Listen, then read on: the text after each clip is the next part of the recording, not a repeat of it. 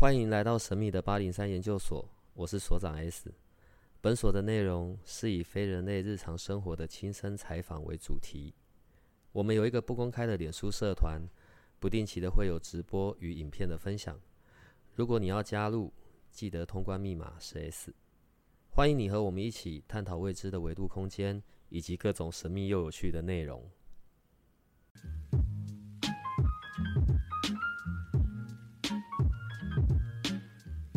我先问一个问题啊，这个问题有一点困扰我。嗯，我们家的小小呢跟摩吉，然后他们是各有各的厕所嘛。对。然后摩吉呢上他的厕所，他就会去盖掉他的那些屎啊尿，嗯，他就会去盖。嗯。可是他如果跑去上小小的呢，他就不盖。然后因为小小只会上他自己的厕所，然后他不知道从什么时候开始。从他年纪变大开始吧，他就都不盖，因为他知道我们会去盖。对。所以摩吉很奇怪，他在他自己的就会去盖，可是他是去跑去偷偷跑去上小小的，他就跟着不盖。嗯。你可以帮我劝诫他一下吗？还有为什么会是这样啊？哦，其实因为刚刚我有跟他们问了一下呀，小小就觉得说那就是我专用的，为什么我还要盖？就是一个很 很觉得，反正那是我的呀，我的我的地方就是要我的味道。那马吉呢就很很有趣的说，哎，我来这边上的时候，哦，这边味道好强烈哦，哦，我也要把我的味道，我要把我的味道盖过去。所以，而且马吉还是跟以前一样有这种小屁孩，他讲话就是还是一个小孩子，就觉得他也没有，他不是完全没有像我们，我们可能会觉得说，哎，我就是故意啊，我要跟你杠上啊。哎，真的不是哦，小那个马吉就是，哦，还有味道哎哦，我要把我的味道也放在这里。你那个样子太像马吉了。对啊，马吉大概就是就是长这种样子。对他讲话就是这调调这样。这是不是跟他们的来历会有点关系？哈，因为小小是从小被捡到的流浪猫，它有在外面流浪过，嗯，然后它的那一种对环境空间的不安全感。到现在依然是，当然，呃，他刚来这边的时候，他他小的时候就已经在我这边了嘛。嗯。那刚开始的时候也是就会躲，然后一段时间之后他才适应，然后他对那个他的领土范围的那个意识是很强烈的。对。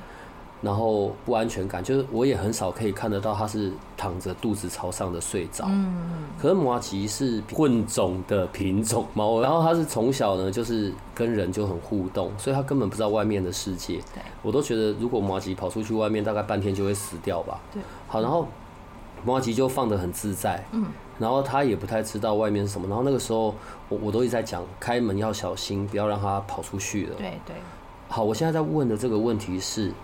呃，在你做沟通的时候，嗯，假设像小小这种在外面有流浪过的，嗯，我我觉得像我们家小小，他对外面应该会是恐惧的，他也完全不会想冲出门，嗯嗯，在你做沟通的这些这这些年这些时间里面，嗯，你有遇到过是被人类收养的浪猫，嗯，可是它会想要出去吗？嗯，其实这个问题的确是有很多的照护人会问到。因为其实我们大部分的确很多人都是我们说的呃领养代替购买哈，那所以很多这些浪浪呢，他们曾经都是在外面生活过很多年，他们进到室内以后，有一些其实会很开心，的确有的会说啊，我觉得住在里面里面，他们会直接说住在里面很好啊，我没有想要出去。但是也有很多是会说拜托拜托，可以让我再出去一次吗？真的会想出去？会，他们会说一次就好，一次就好，我一定会回来。他们真的认得到路回来吗？嗯，我是没有知道照护人有没有真的去尝试，但是不是说我就同意或者是推荐大家让你们的呃曾经是浪浪的猫咪再出去，或者是狗狗也一样，只是说他们心里有一些的确会有这一种渴望，他们会表达，但是。并不是说我们就一定要让他做到这样子的，因为出去还是有相对的危险性。对对对。你你沟通的这一些猫，我们现在在讲的就就比较先以猫啊狗，就是比较常遇到的，在结扎后会让他们比较稳定吗？还是他们会美送？像有的时候我看网络一些影片有没有？嗯。然后狗狗前一天很开心，然后被带去割掉了，然后回来就会淡淡的哀美伤，送，对对对，美送很久。哎、我家摩吉从来没这个问题，我都觉得摩吉大概一直天生以为她自己是女的吧，对，因为她太小就割掉了。我是说割掉这件事对他们的身心，对他们的灵魂上面会不会有什么美送啊？嗯，其实我目前沟通到的导师没有任何一个有抱怨过这件事情，对，嗯因为呃，我相信这个延续种族，这个当然是一个生生理上的、天生的、自然的一个现象，但是当他们被带去做嗯结扎的动作，他们不会因此有任何的怨恨或抱怨。当然，你说在这个过程中，是不是有一些让他不开心的地方？例如说手术过程，又或者是带去的过程，他很害怕，呃，很不开心。这个留下来的阴影是会，就是说你可能带去的过程，他也不知道发生什么事情，然后可能大家对他也很粗鲁，也没有告诉他。但是除此之外，我没有遇过有这种觉得结扎以后自己的人生失去了什么，好像是没有啦。对对，嗯，如果我要带他去之前，然后我就告诉他，我要把你带去割掉了。他他知道要割什么吗？他懂吗？呃，我不会建议照护人你们跟他们详细的说明说要发生什么事情。你可以讲说我们带你去呃医生那边啊，然后呢你会睡着一下，然后呢接下来你就不会一直觉得好像要想要到处尿尿，标示你的地盘，又或者是觉得有什么不舒服的反应这样子。可以这样告诉他们，就是说，哦，医生叔叔或者是护士阿姨、医生阿姨，他们会照顾你，其实这样就可以。然后你就让他知道说，我们会去接你回来啊，你不要担心，或者是我们会让你带一条平常家里的毯子，好让你在那边有这个味道。我觉得通常都是以尽量以不用着重在细节，然后让他们安心，好让他们安心，绝对是让他们能够进行的顺利、适应的顺利的最好的方法。听到声音呢，就知道是我们好久不见的宠物沟通师 Sabrina 了，好不好？呃，哦，我们要录到真的太难了。然后从上一次录到到现在也隔非常久的时间对。听说目前在你家的猫的数量上面也有了非常大的变化。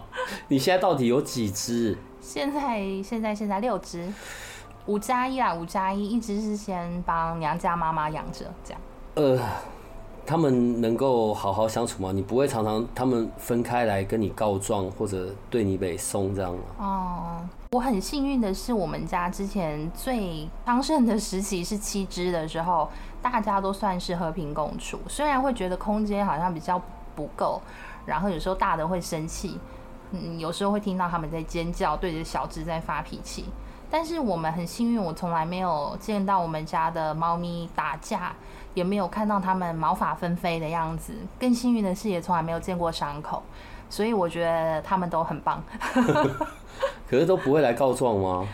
告状一开始会啊，最开始多了，我们本来就是只有两只嘛。最开始多了第一只的时候，哇，那个我们家第一只的姐姐看着我的眼神之凶狠，她都气死了。她说：“早就跟你说过，你不用先跟我讨论吗？”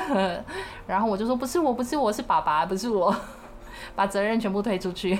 ”那、现在可能后来也习以为常了吧？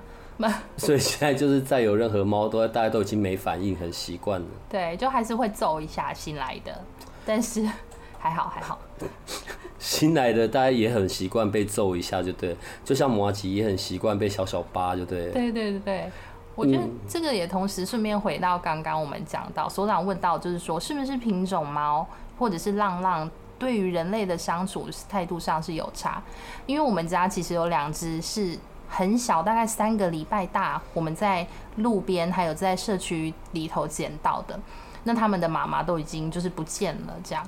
那他们等于是从小是我，我还奶他们，然后甚至还要帮他们擦屁股、教他们上厕所，这样把他们照顾大。他们两个就非常的白目，比较没有身为猫的这种自觉。不是说他们以为自己是人，但是就是他们比较没有一些猫咪的基本的妈妈平常会教你的一些想法，这样子。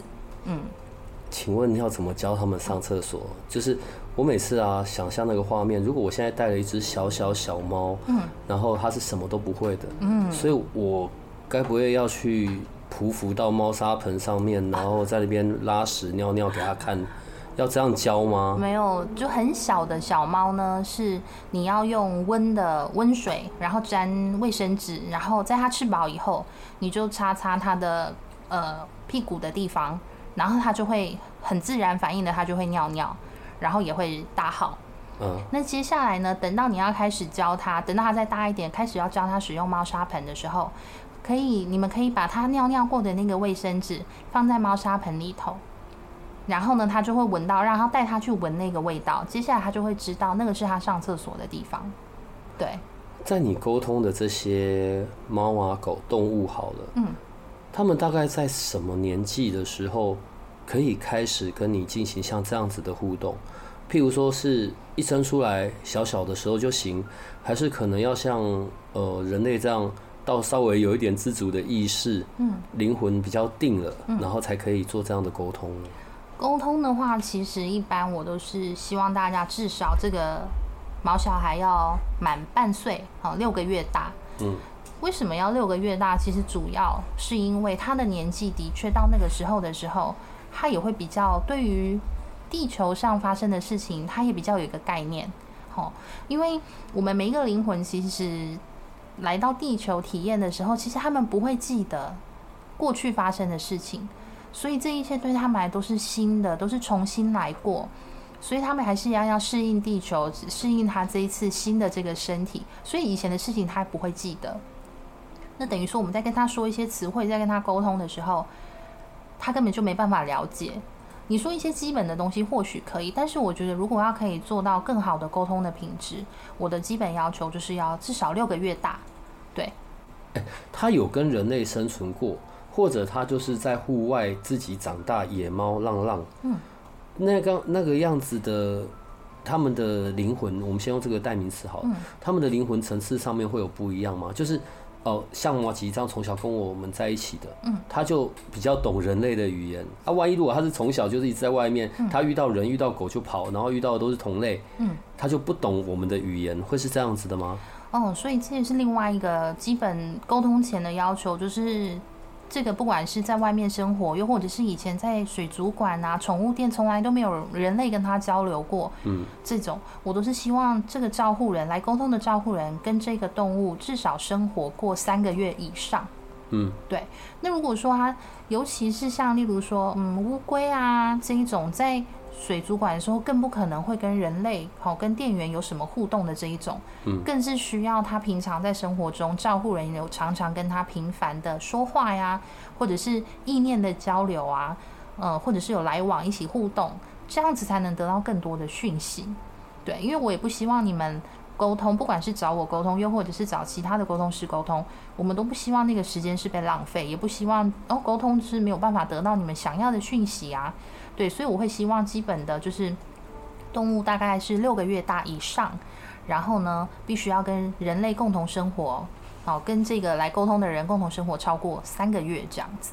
嗯嗯，你知道我在看像看摩吉或小小好了，嗯，当然摩吉才来没多久嘛，两年哦还不到，然后因为他从小就来，然后就。一直就是很呛，然后屁孩那一种，你知道？我每次都说吃的那么胖，他现在体型已经是小小的，大概两倍多了吧？对，然后金酱我告补耶啦，好，然后又长得肥呢，然后常常又很空洞，然后看到食物就飞奔。我有时候都觉得他像一只狗。好，但是自然而然他就是很，我觉得他就很活在他的世界，快快乐乐。对。可是小小就不一样，嗯，小小是会跟我我讲一句，他应我十句，然后就是跟我应来应去，然后。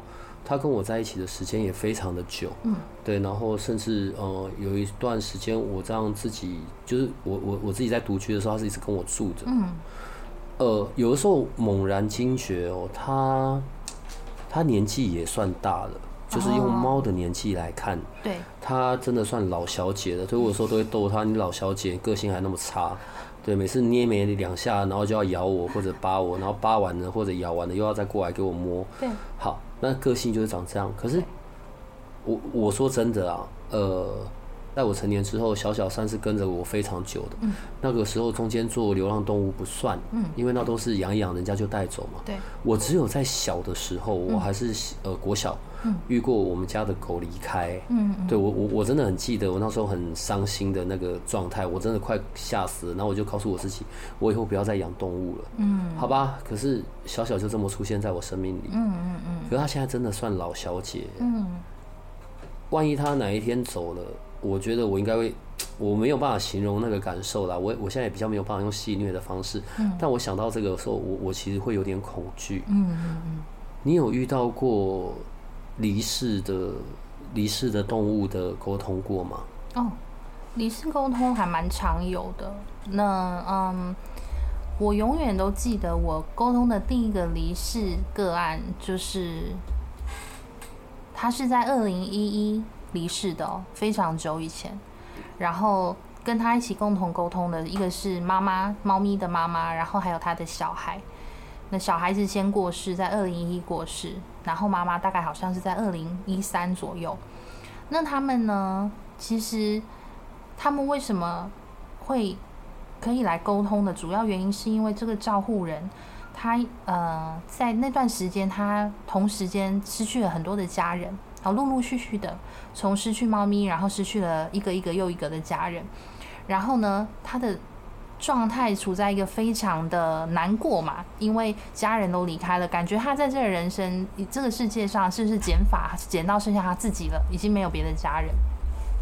那所以他就觉得他是不是什么都失去了？然后很有趣的就是这只猫妈妈呢，这只猫妈妈的状态是它在源头，已经在我们说宇宙的源头，在那个很大的资料库里头，这样他也没有准备要去投胎，又或者是说他的一部分去投胎了，这块我不知道。但是我知道我沟通到的那一部分，他平常是在源头生活着。他就说最近呢、他就常常回头看照护人，因为他知道照护人处在一个人生的低谷。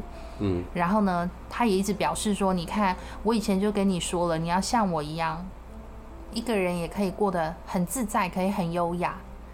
然后他还给我看了他平常最常对照护人做的这个动作，就一个人往前走，然后回头，这种回眸一笑的这种姿态，他都形容的非常的清楚，让我形容给照护人听。那另外呢，他的宝宝呢，他的小朋友，他的娃娃这一只呢，就是他还在照护人的身边。他告诉我说：“有啊，我都在啊，妈妈为什么都要一直说他很想我，然后会哭呢？”然后他心中的妈妈就是这个照护人这样。然后他就说：“我我在啊，而且他就让我看见了他们家现在地板的颜色，对。”然后我就告诉照护人有一些就是状态啊，是那只猫咪在它周围。所以我是一直很希望大家明白，就是只要我们对毛小孩有思念，其实就像我们对于我们逝去的亲人有思念，他们一部分的灵魂其实就是一直会在我们的周围。当我们想到他们的时候，他们就在我们的旁边。离世的个案其实蛮多的，然后我很感谢每一次这些离开的小天使们呢，可以让我收到他们想对家人传达的讯息，然后透过我告诉他们的家人。对，我们到底是该要思念，还是不要思念哦？哦，呃，这个也是一个，其实我全然的建议大家就尽情的思念，然后呢，思念的时候就同时之间祝福他们，然后想着开心的事情，因为你思念他完全不会影响他未来的计划。好，他如果一部分他还是想要再来体验地球生活，有一部分的灵魂就会继续去进行下一次的体验，那他也会有他自己的计划，所以不会因为说哦，我们是不是思念他，就阻挡了他去投胎呢？就阻挡了他跟菩萨去修行吗？哦，其实都不会，对我来说都不会。对，嗯，讲一下你这边在做宠物沟通会进行的过程，好不好？嗯。呃，因为实在太久了，好不好？然后这段时间我们又有很多的研究生们进来，是他们不一定全部都知道你是怎么样在进行这样子沟通的过程的。嗯嗯，好，所以呢，呃，我们说到动物沟通，其实就是一个每一个人都会的。你要说心电感应也好，直觉的接收也好，好，因为我们人类本来就有这种心通的能力。其实世间上所有的生物，其实除了人类，基本上，再就是我们说鲸鱼嘛，有他们自己传递讯息，有这种声音的传递以外，其实没有任何其他的生物是会用语言、用声音来进行沟通。所以他们是怎么传递讯息给对方？就是用心通的方式。那所以呢，动物它们的能量场就是无时无刻都敞开着的。所以我们人类要做的就是把我们自己静下来、放空以后，把动物纳进我们的。你要说能量场也好，或者是你就想着你把它跟你包在同一个气球里头也可以。然后我们就去感觉它所传、它所散发出来的状态啊、情绪啊、身体的感觉啊、讯息啊这样子。所以我进行动物沟通就是用这样子的方式。嗯，对。那所以一般会是怎么样跟你进行的流程会是什么样子的？哦，嗯，进行的部分呢，就是你先透过不管是脸书讯息，又或者是 Line 官方账号联络上我以后呢，我们会敲一个日期。那在敲定好日期以后呢，我需要你在这个沟通日期的七天之前，好，所以等于说我们约绝对是不会约在七天以内。因为我希望你们在接下来的这个七天里头，可以好好的提醒你们家的毛小孩，有一个阿姨要跟他们聊天，因为对他们来说，我是一个陌生人。好，那他们是小朋友，就像你们家如果有小孩子。一个突然间路边来了一个阿姨，就跟你说话，说小哎弟弟啊妹妹，你跟阿姨说，呃，你最喜欢吃什么？好，你你都喜欢在哪里睡觉？他们一定不会说话，他们会觉得，呃，我不认识你啊，你是谁啊？好，所以就是我们需要七天的准备的时间，是让他们知道说，哦，对，我们要我们要聊天哦，有一个阿姨要聊天，有妈妈跟我说，爸爸有跟我说，哥哥姐姐有跟我说。然后同时这七天也可以让你们准备一下你们想问的问题，这样子。然后呃，我们约好的当天呢，约好的时间，我们会是用语音进行，哈，用赖语音语音来进行这样子。所以也不用面对面，也不用视讯，大家都可以，你可以蓬头垢面、披头散发，刚睡醒，眼睛还有眼屎就来沟通都没有问题。最常最常带着。哪一些问题来需要你的协助？哦，我想基本上每一个人都会问的就是啊，对我们家里人的想法是什么呀？然后这时候我就会请你们要记得准备，如果你们要问到家人的照片，又或者是呃其他动物对其他动物的想法，然后例如说哦，带你去阿公阿妈家的时候，阿公阿妈家的这只狗，你觉得它怎么样啊？这个照片也都一定要给我，好，我就用影像头传递过去，看看毛小孩。的想法，所以第一个最常问的一定就是对于家人的想法，然后呢，再来常常问的一定就是一些生活中的哦，可能例如说乱尿尿啊，或者是不吃饭啊、挑食啊，半夜爸爸妈妈还在睡觉就叫大家起床啊，就是这种小问题的解决。这样，这个时候带着这些问题来的时候，这些毛小孩是还在世的嘛？哈，对对，就是都还活得好好的，是是是，只是我们想要知道他们在想些什么，这样子。对对。嗯，好，我刚刚前面讲到，像小小，她就老小姐了。虽然，但是我觉得她就活得好好的吧。嗯，她也是一只很奇妙的猫啊。嗯，真的开罐头给她还不吃哎，就只吃干饲料。嗯然后除了会跟我互骂之外，其他都还好。嗯。可是我会有点担心的是，猫跟狗不太一样了。猫在如果生病的状态。我我其实是我们是比较难去看得出来的，狗狗就不一样，狗狗就很明显。狗狗如果如果不舒服的话，哀呀或者就很没精神。对，猫比较不是这样子的。嗯小小年纪这么大了，我会有点担心它的健康的状况。当然，我如果呃有一些确切的，或者我当然一定还是要带去宠物医院嘛。对。可是如果我是想透过你，然后看一看，就是。他有没有什么病痛？然后是我们不知道的，什么口丢、龙丢还是扭到，我们根本不知道。嗯，这个有办法沟通的出来吗？嗯嗯，基本上呢，在沟通的时候，我们会我会请你们提供的是是可以清楚看见双眼的全身照。那会要全身照的原因，就是因为我通常也会帮他们做一个基本的能量的扫描，这样子，所以。也常常有时候会是共感，可能哦一连上线，我可以感觉到，哦我在流眼油啊，眼睛很像有分泌物啊，哦可能觉得心脏跳得特别快，或者是跳得不规律，又或者是呢觉得呼吸很喘，又或者是觉得髋关节会痛，脚会痛，所以其实这个的确是在沟通的时候，我可以感觉得到。通常我不会是用问他们的，因为基本上你问，其实不管是狗狗或猫咪，他们常常都会觉得说，没有啊，没有啊，我也没有怎么样啊。尤其是像狗狗，没有没有没有，我很好，我要去公园，我还是每天都要去公园。好，或者是说有一些他们会知道说，哦，我不能说我怎么样不舒服，因为妈妈已经常常说了，我都是吃太多点心，所以我都已经没办法吃到好吃的东西。所以其实不会是用问他们的方式，比较多会是透过我去做一个共感的感觉，然后去看看他们的状态。对，那所以同样的就是常常在沟通的过程，照顾人其实都会问到健康这一块也会，那我就会告诉他们说，哦，我感觉到哪些状况，好，那你们接下来就是要注意注意看看我说的这一些，你们会不会也可以看得出来？如果会的话，记得就是带去看医生。那可以告诉医生，让医生知道说，哦，我我在家里有发现哦，他好像嗯眼眼睛分泌物比较多，你不用说你是什么动物沟通师告诉你的等等，但是可以提供给医生知道，呃，当做一个参考，这样让他在针对那个方向去多做一点呃观察。你可以真的帮我确认一下，就是你看我们家马吉。他就是真的是有智商的哦，他不是痴呆的哦。他有，对，所以 不要这样子，因为他上一次他才呛过你，你不要不要这样。不是因为他很多时候都很痴呆一样啊。对对，没有呃，其实这又是同样就是回应一下，说啊，刚一开始讲到的，就是说，哎，品种猫吗？是不是品种猫？呃，比较跟人类有接触啊，又或者是从小就跟人类一起长大，比较聪明吗？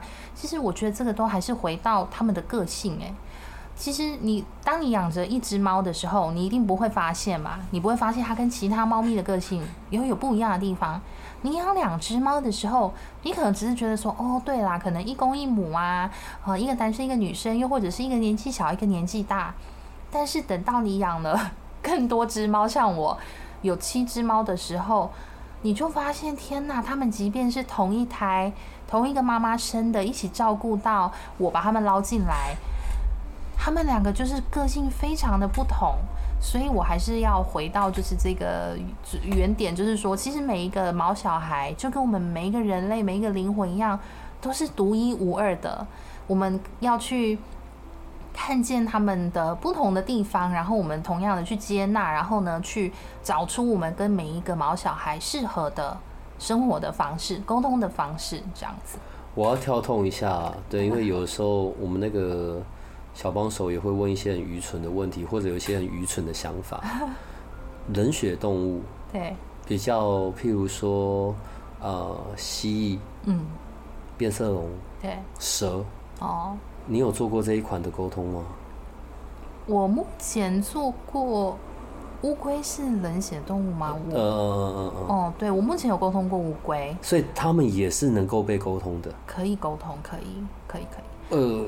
蛇，所以他们即便是好，因为我们刚才讲的都是猫猫狗狗嘛，对，所以即便是蛇啊、乌龟啊这这一系列的，对，他们也都有自己的个性。我之前有一次是一起沟通，呃，最开始的第一次是沟通两只什么龟，我现在不记得，他们是两只，然后一个照顾人把他们照顾大，他们两个也非常不同啊，一个就是。一直说他很喜欢，他就一直很想要朝着一个门，我就看到一个门的形象，他就很喜欢去那边。然后招呼人就说他超爱冲去厕所，那个门是厕所的门，他都关着。可是乌龟就超喜欢往那个门前进，他好喜欢进去厕所里面。然后那只小的呢，就是比较屁，他很喜欢常常去追着大大乌龟，然后去咬它的脚，这样子。就是个性不同，然后也有一次是沟通三只，我记得，呃，也都不太一样的个性。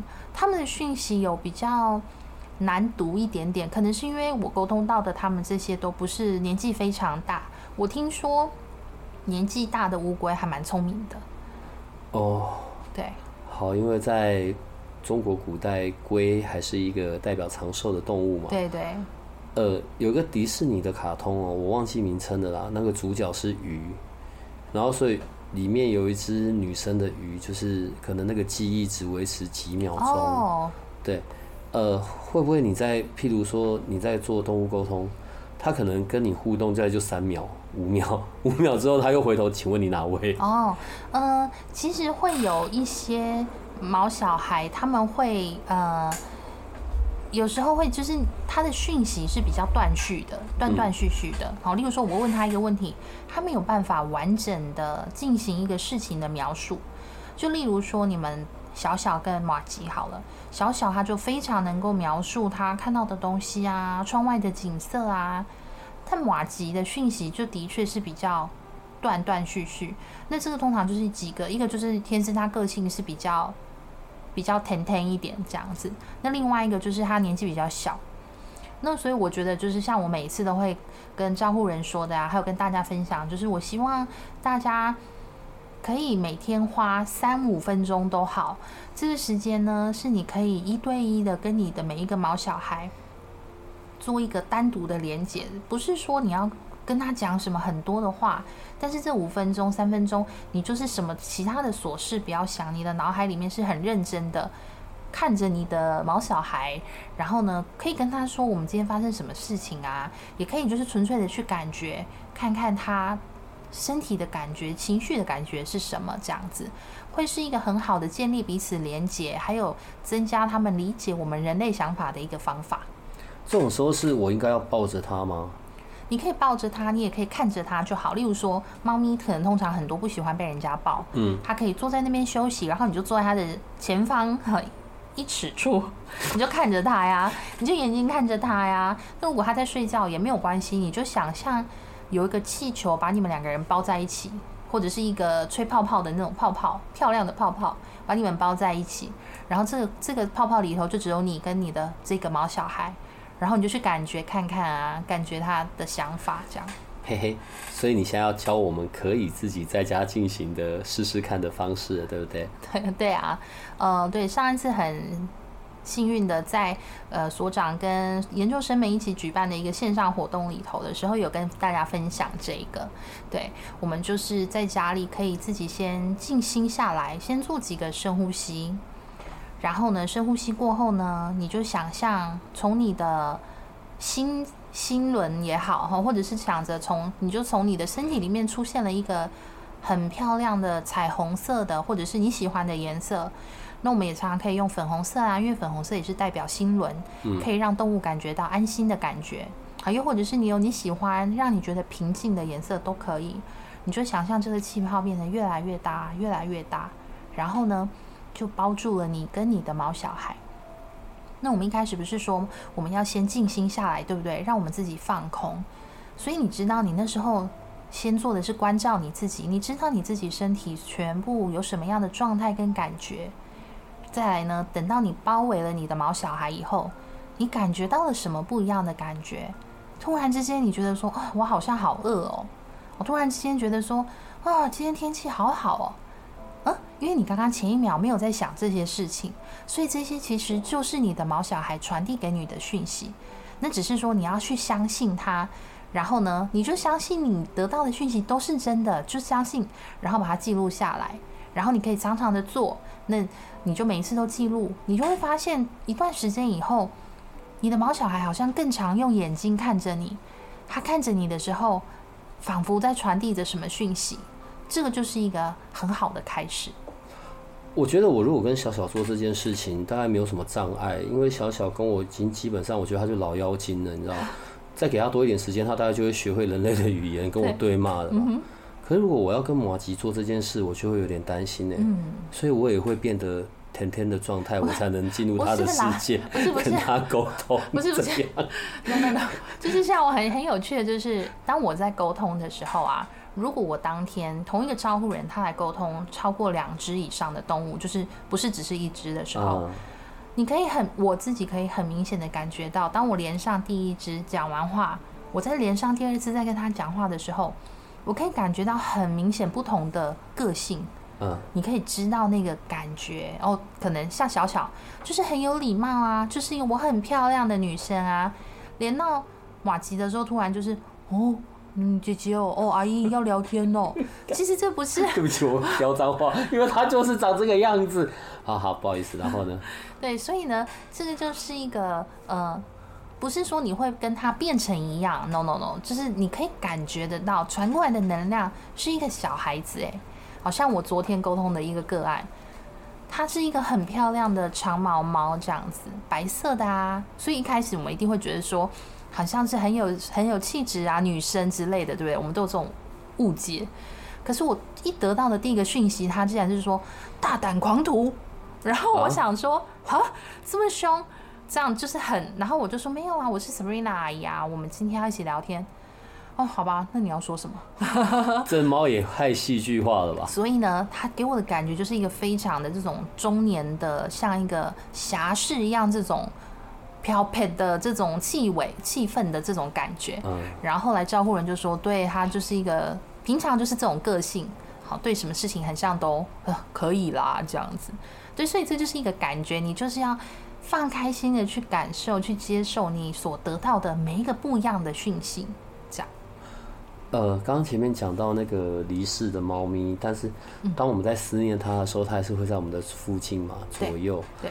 呃，它也看得到现在正在进行、正在发生的事吗？嗯，对，这个是一个。首先，通常离世的动物，他们在来到我的这个。房间里头好了的时候呢，嗯，他们会先呈现出几个重要的元素，一个就是他们基本上一定都是非常开心的，他们都说哇，我现在好自由哦，我现在要吃什么就吃什么，诶，我现在要去哪里就去哪里，诶，都不用被管了这样子。然后呢，这个空间的氛围会呈现几个，一个是他平常生前喜欢的东西，好，所以呢，像例如说，我之前沟通过一个狗狗。他生前常常的招呼人会给他穿一些可爱的衣服啊，会有珍珠啊，会有饰品。很有趣的，就是他的那个空间里头，就一个一个很像是镶满了这些珍珠的彩色的棉花糖的云朵。那同时之间，有的也会是他会呈现他最喜欢去的那种地方的氛围。好，可能例如说最喜欢去海边，我就会闻到很像，我就觉得是海边的味道这样。那有的呢，是他会在，他会说，哦，我知道啊，爸爸常常都站在阳台的时候，会一直想到我。那照顾人就说，哦，因为他爸爸以前常常在阳台做一些园艺的时候，狗狗都会一直在旁边陪他，然后所以爸爸可能还是常常在阳台的时候想他，那他也知道这些状况。那有的又会呈现的是他被。埋葬的地方，好像我之前沟通，他他他他知道他被埋葬的地方啊。其实大部分来说啊，他们并不会在被埋葬的地方，只是说可能那一次来沟通的毛小孩，我觉得他是想要让他的照顾人知道说，他也喜欢那个地方。哦，可能那是他们心里的一个牵挂吧，或者就觉得说，我们帮他挑的这个，他喜不喜欢啊？他过得好不好呀？所以，嗯，毛小孩就特地说，哦，还有这个地方，你看是有花，有花，然后还有蝴蝶啊，还有好大的草原，我喜欢在那边追。所以会是一些几个元素的融合这样子。像小小这么会吃醋的，他万一哪一天他不在了，然后呢，我养了别的猫好了，我我其实应该没办法了，我只是在嘴巴讲，然后他看得到我养了别的猫。会不会跟我不高兴？嗯，这个有哎，之前有一个例会哦，呃，他没有说不高兴，只是他就说，我觉得这个，嗯，没有我，没有我乖，就是之类的，没有我聪明这样子。但是不，他们不会说，不会说我不喜欢他，你把他丢掉，不会不会，呃，就是只有会讲说。哦，他哦，嗯，还可以啦，我觉得我比较好。然后会讲说，但是那个什么什么什么东西，那个碗是我的哟，你不能给他用哦。大概会有这样子的说法，这样。你觉得哦，人类的这样子的能量场跟狗狗、猫猫就是动物啦，动物的这种能量场，因为你刚刚前面有讲嘛，他们是无时无刻都是在打开的状态。对，我我我想要请你对于这个所谓的打开的状态，可以再有多一点的说明。嗯。呃，应该是这样说，因为我们人类，我们常常说，我们人类是有自由意识的，所以其实呢，当外面有一些你不想要接收到的讯息、不想要的能量，又或者是例如说，你进去一个咖啡厅，你觉得很像氛围有一点吵杂，但是你出于一些原因，你必须要继续在那边停留的时候，你可以关起来。好，我们会说，我们有时候会自己想象啊，想象你有一个蛋壳啊，想象你有一个金字塔呀，或等等的一个光啊，把你包住。但是因为动物呢，嗯，就像我们有提到的，还有树啊这些地球上的存有的这些生物，因为他们要无时无刻，对不对？接收一些外面的讯息啊，他们心通啊，讯息的交流啊。所以，呃，是不是有别的原因？这个我不知道。但是对我来说，我觉得他们就是一直在接收我们传递出来的讯息啊、能量啊、情绪啊，这样子。这跟人类是一个比较有不一样的地方，因为我们人类可能有时候会潜意识就帮你做一个其他讯息的屏蔽啊，或者是能量场的关合啊。我们其实人类的能量场平常是关起来的嘛，嗯，对。那但是动物就不是这样子，在我感觉到的是这样子的状态。另外，像好，因为你常常会帮这一些外面流浪的小猫、小狗、小只的，嗯，尤其那种很幼幼猫，你知道，我我觉得那种小小猫很可怕。我说的可怕是，他们在外面待的时间，其实他们没有办法存活太久，尤其是那种刚出生的。对。好，当你要去带他们回家，或者是你要去跟他们互动接触，可是他们在那个时候已经可以进行了吗？就是你还是会先跟他们讲讲话，然后再把他们带走。哦，如果你上了我的车，我就收养你，我就收编你，这样，还是你就抓了就走？哦，呃，之前带回来的这几只小的的时候，都是带了带带了就走。当然不是说带了就走，就是说带了，然后因为第一只它是就是直接坐在那个产业道路的正中间，然后无时无刻就会有无数的蓝色小货卡飞奔而过这样子，所以我们当下知道，就是如果不把它带离开那个地方，它可能。五分钟以内就会被下一台小货卡撞上。嗯，那我们也在那边看了一下，它周围呃并没有看到其他的猫猫咪都没有，那旁边也没有任何的住家，所以我们也没有办法，我们也不可能把它留在那边说好，我在那边看你两个小时，妈妈会不会回来带你？但同时之间，我们有先观察它的那个手的那个蹼有没有脚脚那个脚掌啊是干干的，已经瘪瘪了。所以瘪瘪的时候，你就知道他已经有一段时间没有喝奶哦。这个也是你们可以评判说他的妈妈有没有在附近的一个考量，就是你看他的那个肉肉的地方，嗯，因为他已经很多天没有喝奶的时候，他的那个脚肉肉，它就肉球就会变成瘪瘪的。所以我知道我我们只能把它带回来。那第二只我们在楼下社区看到的这个呢，嗯，那天是非常冷，就是在今年的二月二十号的时候。那时候是一个寒流，超冷的。那我原本是拿了一个箱子，想说让他先在箱子里头，等妈妈回来带他。对，但是呢，后来他就一直自己爬出来啊，然后一直在社区里面不停的尖叫啊，然后妈妈都不出来，所以我就把他带回家。结果呢，隔了两个月以后，妈妈就带着另外两只姐姐出现了，所以我才会把他们全部都共同收编哦。对对对，就全部都捞进来。对。那像所长刚才提到，就是说，哎，我没有跟他们讲，其实那个后来那个猫猫妈妈，我有跟他讲过，我有跟他说，我把你带去看医生啊，你你你带着两个宝宝，阿姨把你们带回家照顾这样子之类的。所以其实我真的很幸运，也谢谢那时候的不管是天使也好，还有呃所有的宇宙，帮助我在第一次诱捕在十分钟以内就结束，然后顺利的把它带去医院结扎，然后。小猫也照顾都长大了，这样。哎，你女儿现在多大？哎，五月五岁。好，你看哦，年纪还这么小，可是因为你在，就是家里有像这样猫啊，或者你自己在做像动物沟通的这些部分，嗯，你觉得对于孩子而言，他们很早接触这一些动物，这一些另外的生命，嗯，你觉得对于他们有什么不一样啊？嗯，我觉得首先第一个就是让他们明白，我们说生命教育嘛，然后让他们明白说，其他的生物跟我们人类一样，其实像他小的时候一定比较不懂啊，会觉得说，哦，我也要抱他，我也想要抱猫咪。我们要让他明白说，你抱他的方式啊，等等的，他也会痛，就跟你也会痛一样，对。他的生命跟我们的生命的价值是一样的。我们不希望让我们自己的孩子觉得说：“哦，我们是人类，我们就是最高等。”没有这种事情。对我来说，真的是都一样，并不是说我就不会对我们家的猫咪生气。对，但是我觉得就是说，基不管是说基本的管教啊，基本的规矩，人类跟猫咪都是一样的。然后同时之间，我觉得也让我的孩子可以了解，原来我们。可以跟猫咪沟通啊。原来这些事情都是存在的，原来这些我们看不见的，我们原本以为不是我们教科书上都不会教的事情，其实很多的东西是未知。让他也他也很有兴趣。有一天他有去学校跟老师说，他就说：“老师，我的妈妈的工作就是跟动物讲话。”当然后续老师怎么回答他，我不知道，我女儿没有告诉我。但是我觉得他讲出这个很有趣，我觉得是一个嗯。我们都希望我们的以后的下一辈可以越来越有想象力，有不要再被太多的社会框架所束缚，这样子。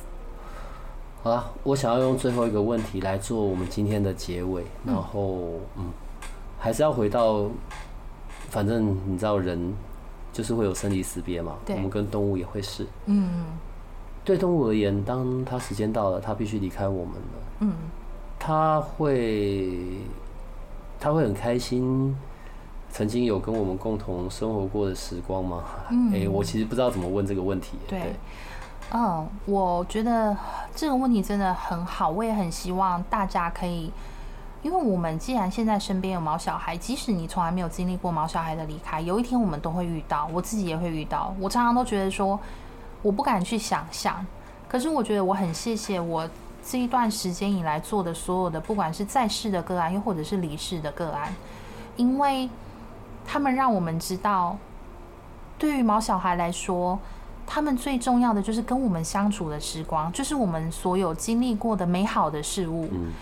他们离开以后，首先他们都会非常的开心，是因为他们的身体非常的轻盈，他们都会先让我看见。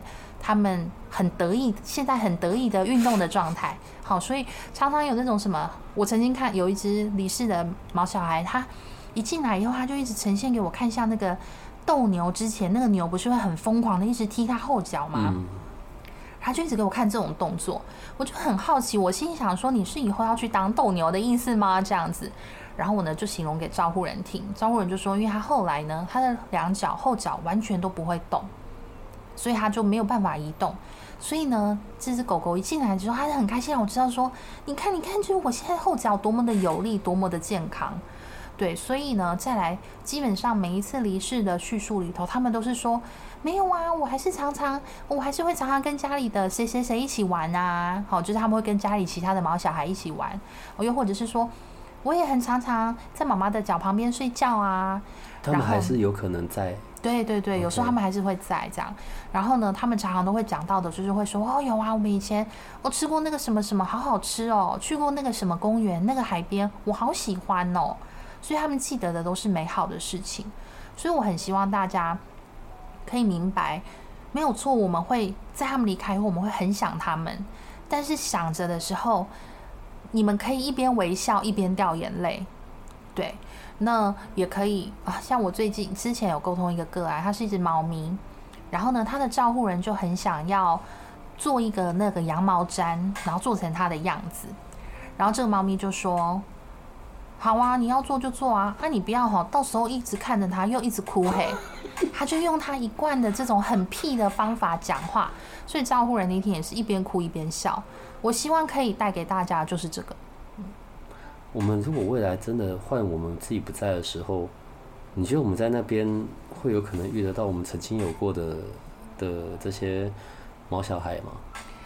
嗯，我觉得世界之大无奇不有，什么都是有可能的。我觉得，嗯啊，好吧，万一小小不对，小小一定比我早走。对，然后最好在那边就帮我打点好所有一切的事情，我去那边就可以 轻松、愉快、简单。对，然后最好他还变成人类，好好在那边服务我。他马上去投胎，立刻不愿意有任何眷恋，这样。对对。哎呦，我觉得，对啦，因为人的离开，我们都会很难过。当然，更不想要。其实，也许我我们没有办法像你，然后这样跟这些毛小孩们。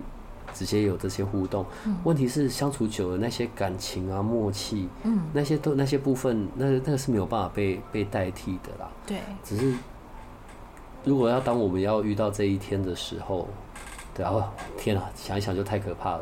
奇怪，为什么我们今天大过年的，我们为什么主题会来到这里呢？我们还不要讲件愉快的事吗？没有，这个是其实很温馨的。我会觉得说，因为其实，在迎向二零二三，再来接下来农历年也要到了。嗯嗯，这段时间其实不管是因为天气变化也好，其实我周边有很多曾经沟通过的个案，他们最近都嗯也离世了这样子，然后又再回来做一个这个离世沟通。